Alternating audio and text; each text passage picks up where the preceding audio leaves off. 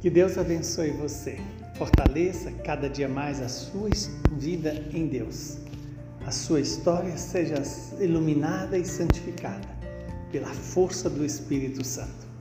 O evangelho de hoje é Lucas capítulo 14, versículos de 15 a 24. Naquele tempo, um homem que estava à mesa disse a Jesus: Feliz aquele que come o pão no reino de Deus. Jesus respondeu: Um homem deu um grande banquete e convidou muitas pessoas. Na hora do banquete, mandou seus empregados dizer aos convidados: Vinde, pois tudo está pronto. Mas todos, um a um, começaram a dar desculpas. O primeiro disse: Comprei um campo, preciso ir vê-lo. Peço-te que aceite as minhas desculpas. Um outro disse: Comprei cinco juntas de bois e vou experimentá-las. Peço-te que aceites as minhas desculpas. Um terceiro disse: Acabo de me casar e por isso eu não posso ir. O empregado voltou e contou tudo isso ao patrão. Então o dono da casa ficou muito zangado e disse ao empregado: Sai depressa pelas praças e ruas da cidade.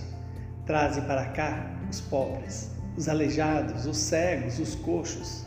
O empregado disse: Senhor, o que tu mandaste fazer foi feito, e ainda há lugar.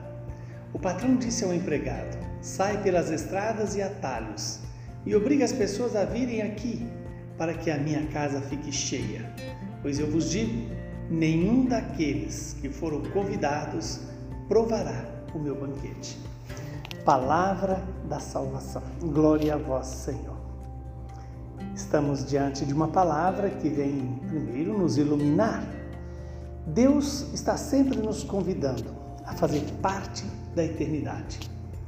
Esse convite, por primeiro, anunciado pela igreja e iniciado também pelo sacramento do batismo na vida de cada cristão, exige de nós uma decisão: colocar Deus em primeiro lugar. Colocar o convite de Deus a participar da vida eterna em primeiríssimo lugar. No entanto, temos a tentação de colocar as coisas, os negócios, a afetividade no lugar de Deus. Aquele primeiro que foi chamado disse: Eu comprei um campo e preciso vivê-lo.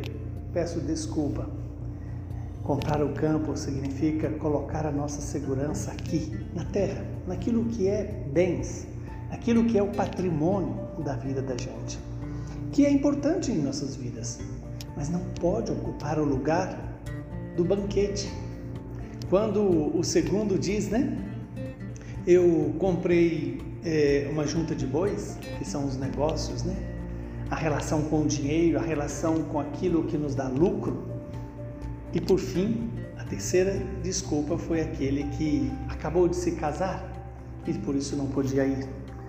Construir a sua vida em torno dos vínculos afetivos. Que Deus nos dê essa sabedoria para não colocar nem os bens, nem o dinheiro e nem as relações afetivas no lugar de Deus. Negar o convite a Deus, mas aceitar o convite de apego de uso e de vínculos, que muitas vezes são passageiros e que não sustentam a razão da nossa existência.